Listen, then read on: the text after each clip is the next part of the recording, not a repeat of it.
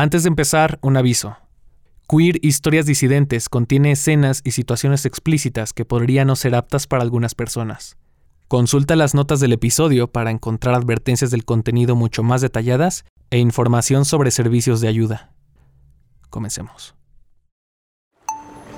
Esto no es radio.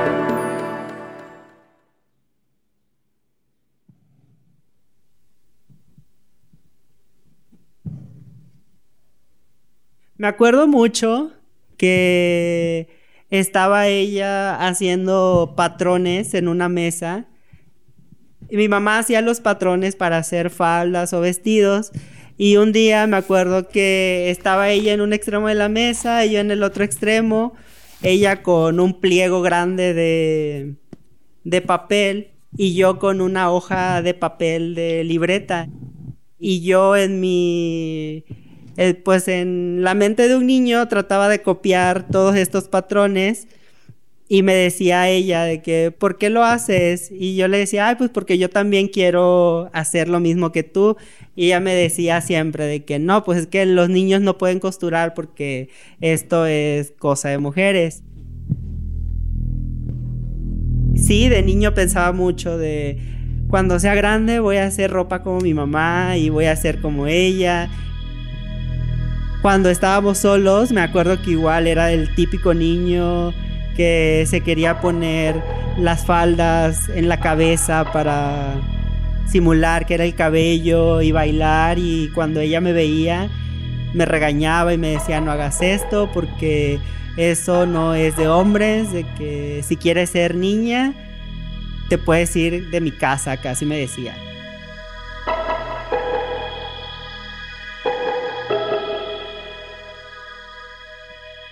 Y a las 8 en punto casi nos íbamos todos, agarrábamos la mecedora, la silla, el banco, lo que tuviéramos y nos íbamos a sentar frente a la televisión. Era como un ritual ver las telenovelas Veía con mi mamá las de la noche, lo cual creo que ahora que lo veo, pues no sé qué tan saludable era para un niño ver las telenovelas del horario estelar.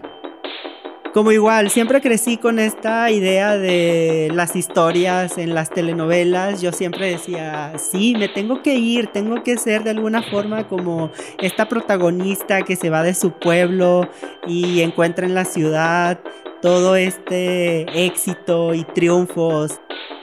Pues es que pasa en las telenovelas, también debe de ser así en la, en la vida real. Cuando yo me vaya a una ciudad más grande, donde entiendan todo esto que soy, voy a ser feliz.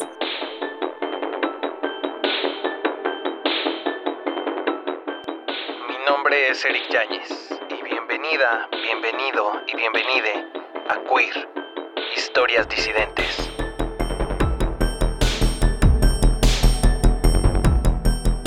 Hoy les traemos una historia de amor. O de algo que parecía amor. Es una historia sobre las primeras veces, que suelen ser las más engañosas y fuertes y dolorosas. En especial cuando las tienes que esconder. Esta historia ocurre en el sureste mexicano.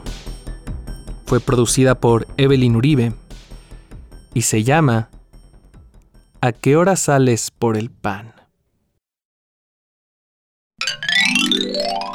Hola, soy Fabián González, soy de Tabasco. Ay, no, perdón, iba a decirte no, sí que. Bueno, voy de nuevo. Hola, soy Fabián González, soy de Tenosique, Tabasco, tengo 29 años. Tenosique está ubicado en el último rincón de México.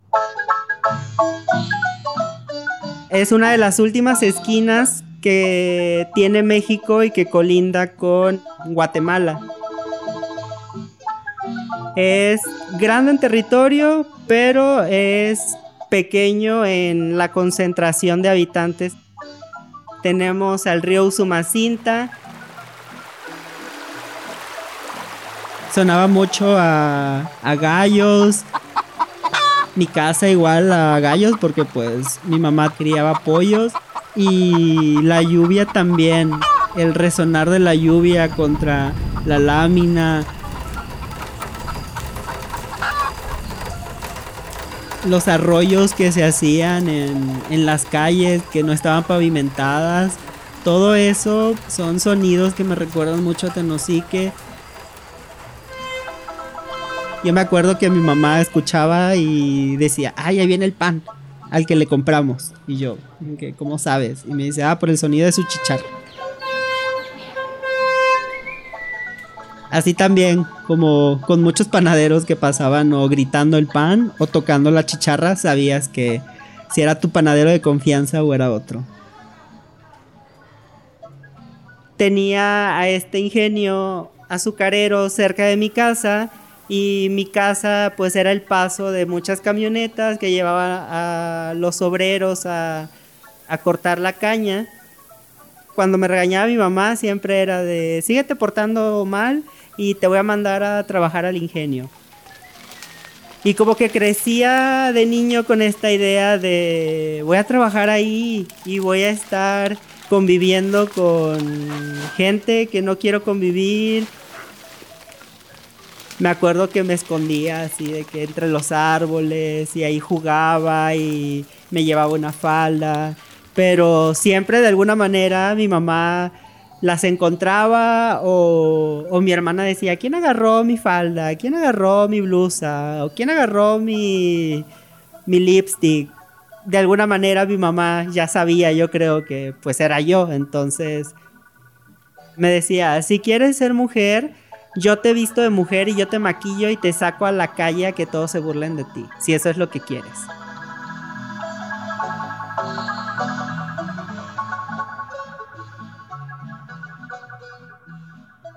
Creo que las expectativas que tenía mi mamá eran las de una madre que tuvo a su hijo hombre y por lógica como que espera que replique esta imagen que se tiene del hombre masculino, que se va a hacer cargo de, la casa. Yo no fui nada de eso y siempre me lo, me lo exigía.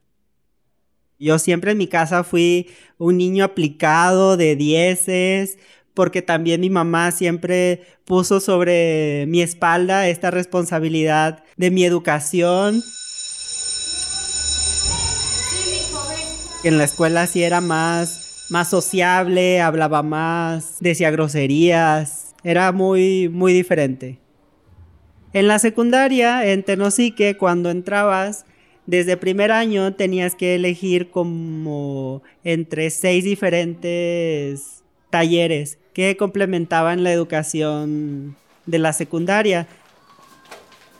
Me acuerdo que llegó el de herrería y él lo vendió súper bien vendió esta idea de que vamos a diseñar y ustedes van a poder hacer sus diseños, pueden hacer maceteros, veleros, pueden hacer hasta muebles para jardín.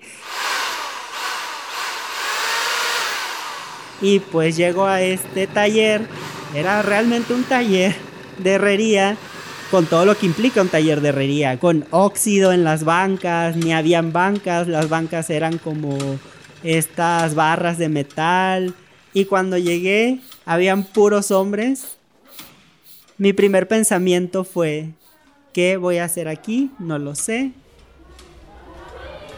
Había ruido por todos lados y yo no conocía a nadie, pero me acuerdo que sí reconocía muchas caras de, de otros compañeros que había visto y que me habían gustado y yo decía de que bueno, están, están estos chavos que me gustan, entonces va a valer la pena. Lo conocí porque lo metieron a mi grupo y entró y lo vi y dije, ah, yo lo conozco, es, es hijo del panadero que vive por mi casa. Físicamente moreno, más moreno que yo, alto, flaco. Se burlaban mucho de él porque vendía pan y por este canto tan característico que cuando salen a vender los panaderos salen gritando que llegó el pan. O algunos como él también a veces traía su... La chicharra que suenan cuando va pasando el pan. Y pues él les contestaba y se armaba ahí como la pelea entre ellos. Esa vez, justo ese día, no llegó el maestro. Y no nos dejaban salir de la secundaria hasta que la clase terminara. Pues obviamente eran dos horas libres y todo el mundo aprovechaba para irse a jugar o estar ahí adentro del taller. En el grupo de amigos que él estaba tenían este jueguito de encerrar a, un güey con el gay que era más, más libre y más con más confianza. Y me acuerdo que los veía jugar yo y estaban encerrando a, uno de, de los amigos del grupito con el gay y los encerraban con llave en el salón de, de, clases y los dejaban ahí como que, uy, para que hagan lo que quieran. Yo tenía que pasar adentro del salón porque había dejado mi mochila y la quería sacar, pero yo decía, si entro, estos me van a encerrar y no sé con quién me van a encerrar dije, pues ya ni modo, no creo que me encierren. Me meto al, al salón y cuando iba saliendo veo que avientan al, al panadero y cierran la puerta y comienzan a gritar de que, uy, para que hagan lo que quieran, pueden hacer lo que quieran, de que aquí los vigilamos. Mi primera reacción fue como ponerme a, a golpear la puerta y gritarles de que déjenme salir, déjenme salir. Y ya luego cuando vi que no me iban a dejar salir, me volteo y le digo a este chavo de que, bueno, ¿y qué hacemos? Y me dice, pues lo que quieras. Y yo interpreté ese como quieras, lo que quieras, como, ah, o sea, hay posibilidad de algo.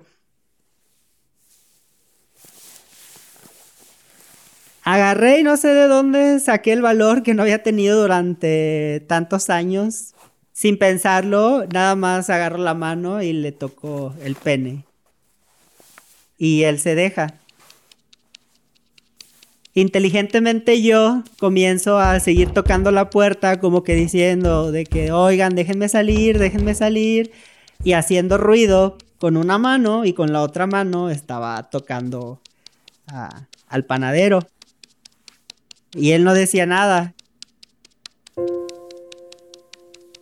Y como que desde ese momento dije, ah, ok, o sea que, que sí, sí se deja. Y luego ya escuché que metieron la llave como para abrir la puerta y ya alejé la mano, él se metió su pene y salí de que, ah, gracias, de que qué bueno que me dejaron salir. Y ya salí como, como si nunca hubiera pasado nada como que salí todo nervioso, todo acelerado, lleno de adrenalina, no sé. Y me quedé pensando todo el día de que, qué pasó, o sea, qué hice, de que eso significa que puedo seguir haciéndolo o no. Y como que estaba muy nervioso de la siguiente vez que lo viera.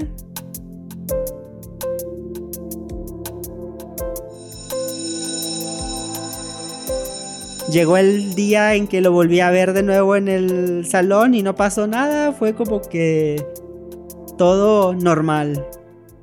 Pero a partir de ese momento, él comienza un juego conmigo en el que siempre que pasa, me pasa rozando por atrás o tocando. Y yo voy sintiendo como cada vez un acercamiento más hacia mí no de manera como sentimental, sino más sexual.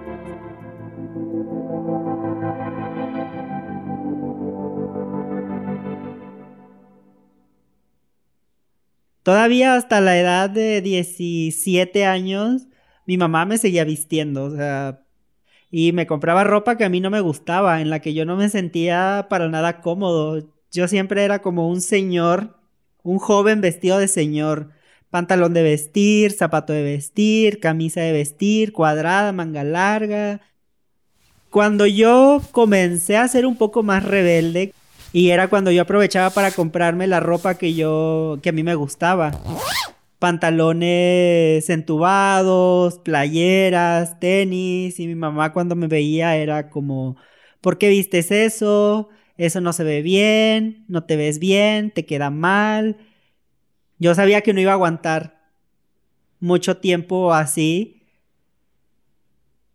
Para una Navidad mi mamá siempre hacía la comida para esas fiestas con, con los pollos. Entonces me mandaba a mí a tirar los, los restos de los pollos a, a, un contenedor que estaba cerca de mi casa, que era especial para esos residuos. Y eran como las 9 de la noche, todo estaba oscuro. Y en esa época pues no había tanto alumbrado público en Tenosique como lo hay ahora. Y me fui. Y como el contenedor al que lo iba a tirar quedaba cerca de un arroyo de aguas residuales, por ahí pasaba él cuando iba a vender pan. Entonces me acuerdo que, que me vio y él iba en su triciclo y me alcanzó. Y me dijo de que, hey, ¿qué onda? De que no te quieres perder un rato conmigo. Y dije, bueno, pues, dije, no sé lo que vayamos a hacer. Me dijo de que no, pues vamos a este lugar que yo conozco, está oscuro y está aquí cerca. Y le dije, ah, bueno, pero caminando, pues voy a llegar más tarde a mi casa. Y me dijo, ah, no, pues vamos en el triciclo. Me subí al triciclo como damita, que de ladito, y lo primero que me dijo fue de que no, de que siéntate bien, siéntate como hombre. Llegamos, de, de, repente veo que me agarra y me quiere dar un beso y yo no había besado nunca a nadie. Y pues en mi mente era como esta escena de telenovela de que beso apasionado y en cambio lo que recibí fue un beso horrible y asqueroso y de repente le vi la intención de voltearme y fue cuando ya se volvió más real eso y dije, ok. Sentí cuando ya me estaba penetrando y yo, sin decir nada, solamente con un inmenso dolor. Y no fue nada placentero, no fue nada como lo había imaginado no quería, no estaba 100% seguro, porque yo tenía esta idea ingenua de que cuando lo hiciera lo iba a hacer con alguien como novios. Aunque yo viera muy lejana esa posibilidad, yo decía, pues es que tiene que ser así como lo he visto en las telenovelas, cuando dicen que hacen el amor. Ni siquiera lo terminamos porque era tan grande el dolor que yo dije, lo siento. Pues terminamos masturbándonos nada más y regresé a mi casa y mi mamá ya tenía casi a la policía en la casa porque pensaba que me habían matado. Mi mamá me regañó horrible porque pensó que me había caído al arroyo de aguas negras. Y pues yo regresando de tener la primera relación sexual de mi vida.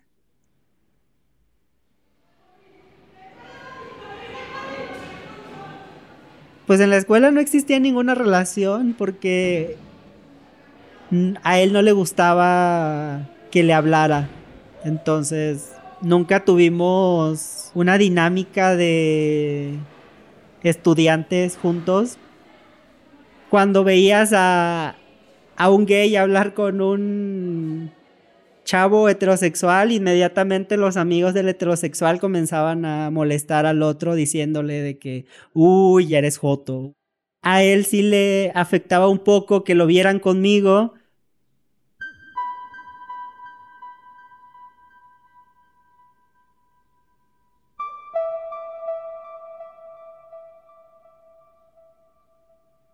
Todavía me acuerdo que incluso cuando vendía pan, ya no lo escuchaba ni por donde yo vivía Y me acuerdo que una vez cuando vi que su hermana ya era la que igual vendía pan, dije que pues ahora cómo lo voy, cómo voy a saber por dónde anda. Así me di cuenta hasta que un día ya no lo vi pasar. Me acuerdo que estaba platicando mi mamá con unas vecinas y yo estaba ahí escuchando y en cierta parte de la plática comienzan a hablar de la mamá de este chavo. Comienzo a hablar yo y les digo de que, oigan, por cierto, de que el hijo de la señora yo ya, no lo he visto. ¿Saben qué ha sido de él? Y ya la otra señora responde y dice de que su hijo se fue porque se fue al, ejército y pues ahorita anda encuartelado y como los mandan dependiendo del lugar donde necesiten, pues lo mandaron a Chiapas. Cuando me enteré fue un... ya se acabó. No volverá a pasar. Pero creo que lo que más me recuerda ese momento es este sentimiento de... de ¿y qué pasó? O sea, no tienes ninguna explicación, no tienes ningún ninguna información, no sabes nada, simplemente acabó como si nada y ya.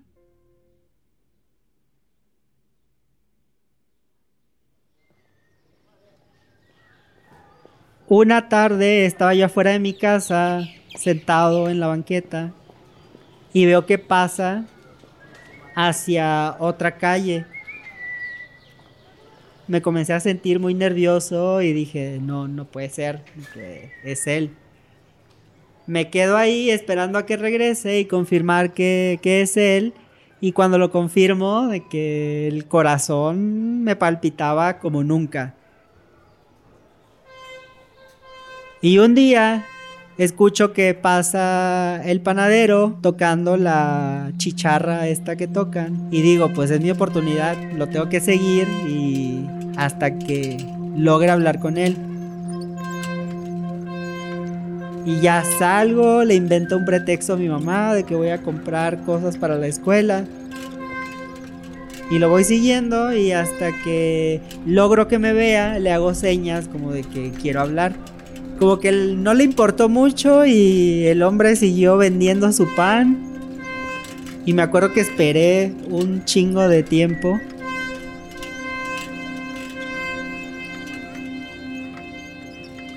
Finalmente me hizo señas de que lo esperara cuando lo tengo enfrente tengo esta misma sensación de que el corazón a todo lo que da y nervios de no saber qué decirle. Lo único que me sale preguntarle primero es, ¿por qué te fuiste? ¿Por qué me dejaste aquí? Y me dijo, pues es que me tenía que ir, ya no tenía nada que hacer aquí, no me estaba yendo bien en, en la escuela y la manera más fácil de tener dinero pues era meterme al, al ejército. En la plática le digo, pues ya regresaste, podemos seguir teniendo lo que teníamos. Y me dice, no, no podemos. Ya tengo quien me haga lo que tú hacías.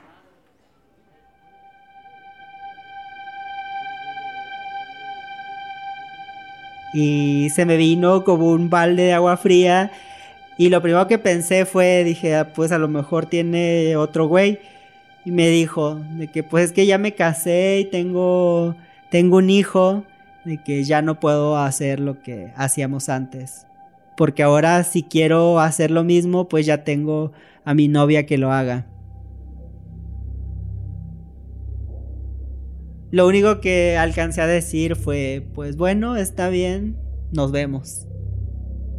Y ya, me di la vuelta y me regresé y me iba sintiendo muy mal porque era un no vamos a volver a tener lo que teníamos, incluso si lo que teníamos era pues solo sexo. Me quedaba mucho preguntando cómo va a ser la siguiente vez que tenga algo con alguien. ¿Cómo voy a llegar a ese punto? ¿Voy a volver a tener algo así? Ya se me fue a lo mejor lo más cercano que voy a tener a estar con alguien. O sea, sí lo tenía de alguna manera como en un pedestal, no por la persona que era, sino más bien por lo que él representaba. Este hombre masculino que yo nunca pensé que iba a llegar a tener.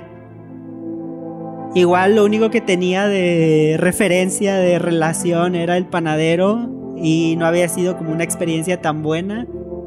Ni un pan me regaló.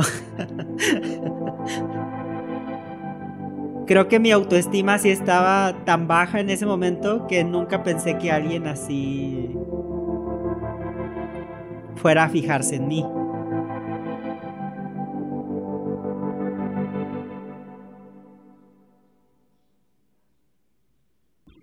Mavi, ¿tú crees que el panadero sería el tipo de hijo que a tu mamá le hubiera gustado tener? Yo creo que sí. Sobre todo porque es mucho la representación del hombre. Es masculino, es siempre fue muy trabajador. Si alguna vez mi mamá me lo mencionó, yo creo que fue para ponérmelo de ejemplo de él sí representaba mucho esto de que desde niño trabaja, y pues ya luego se convirtió en papá, esposo y pues yo creo que mi mamá sí estuviera más feliz si ya tuviera su, su nuera y su nieto en casa. Entonces yo creo que sí, sí representaba mucho esto que, que mi mamá quería que yo fuera. Yo veía que no iba a ser aceptado eh, tan fácilmente si me quedaba ahí. Terminó la prepa, la verdad, ni siquiera fue como que preguntara a mis papás si me iban a dejar estudiar en la capital del estado. Yo simplemente hice los pasos que tenía que seguir para lograrlo. Yo nada más dije de que mamá quiero estudiar comunicación y me voy a ir a Villahermosa. Fue la primera vez que me despedía de toda mi familia, pero realmente ese primer abrazo de despedida de mi mamá fue como un me cayó me cayeron muchas como muchas cosas encima y me fui llorando todo el camino de, de Tenosique a Villahermosa y me acuerdo que le prometí a Dios que si lograba terminar la carrera y le podía dar a mi familia el otro nivel de vida que no me importaba no conocer el amor nunca.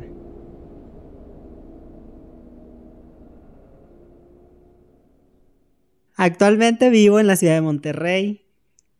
Cuando llegué aquí, yo veía en fiestas de estudiantes, veía chavos besándose, súper libres de ser quien, quien son, y yo quería eso.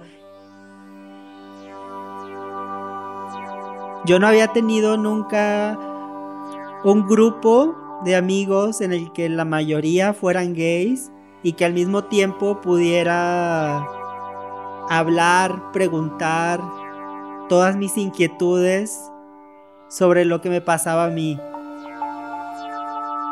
Creo que el hecho de compartir con personas que han vivido cosas similares, de cierta forma a mí me empoderó mucho a aceptarme. Cuando ellos me enseñan esto y conozco a un chavo que me atrae físicamente, me gusta cómo me siento con él y que compartimos gustos e intereses similares, es que yo comienzo a darme cuenta de que pues las relaciones no nada más se basan en el sexo y que al menos yo en la posición en la que estaba antes, en la de creer que cuando en una telenovela te decían que haces el amor es igual a tener sexo, descubres que no es así. Y de hecho, ellos fueron los que me ayudaron en salir del closet con mi mamá. Me hizo tener esta esperanza y de decir de que no todo es malo y de entender también que las cosas que en el caso por ejemplo de mi mamá que hacía conmigo pues las hacía desde un lugar de desinformación desde el que yo no la puedo juzgar. El hecho de que haya ido ya de una ciudad pequeña a otra un poco más grande pues no quiere decir que de aquí me voy a a la capital del mundo, sino que a lo mejor mi viaje está en regresar a Tenosique y siempre lo he, lo he tenido como también un paso en el futuro, de regresar a, a esa ciudad que me vio crecer. Cuando voy, sí, me gusta estar mucho ahí. En las noches es como cuando ya todos estamos afuera esperando que baje el calor y pues sí, eh, es nuestra manera como de convivir a veces, como más en la noche, de que estamos como en el patio, mis hermanas en la hamaca o mi mamá también, y pues ahí es donde hablamos, convivimos.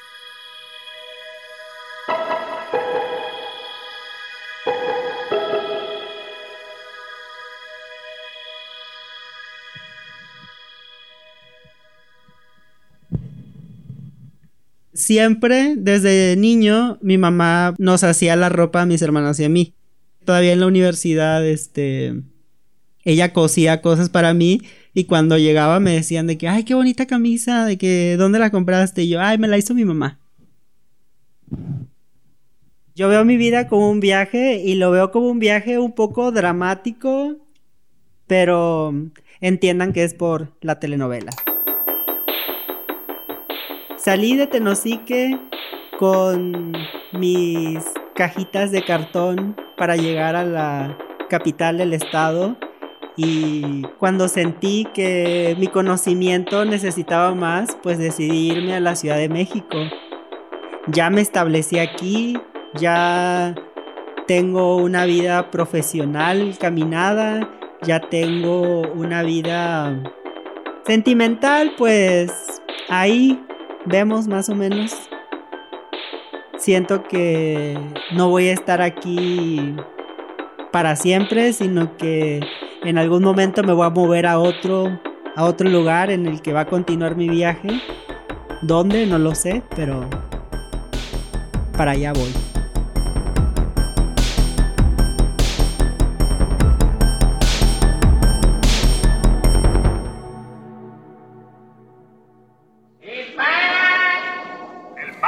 con el pan, el panadero con el pan.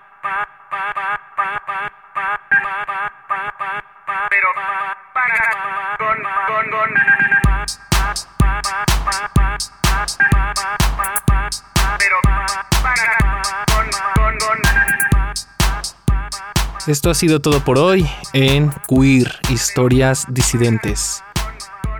Muchas gracias a Fabián por permitirnos contar su historia. Este episodio fue producido por Evelyn Uribe. Hubo producción adicional de Fernanda Estrada, la producción general es mía, Eric Yáñez, y la grabación y el diseño sonoro estuvieron a cargo de Luis López.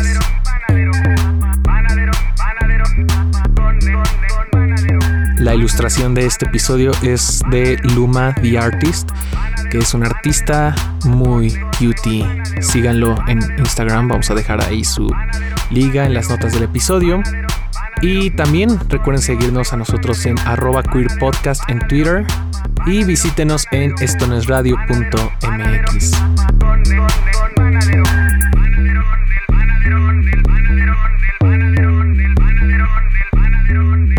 Esta temporada de Queer Historias Disidentes es traída a ustedes gracias a la magia unicornia y multicolor de todos los colaboradores de esta temporada que incluyen a Eduardo Serralde, Erendira Aquino, Fernanda Estrada, Sara Domínguez, Dante Ureta, Pavel Estrella, Paula Cubillos y Manolo Morales. Recuerda dejar algún comentario, una manita arriba, cinco estrellas o lo que haya en la app en donde escuches este podcast y ayúdenos a pasar la voz con sus amixes queer, los no tan queer, les aliades del Squires. Panadero,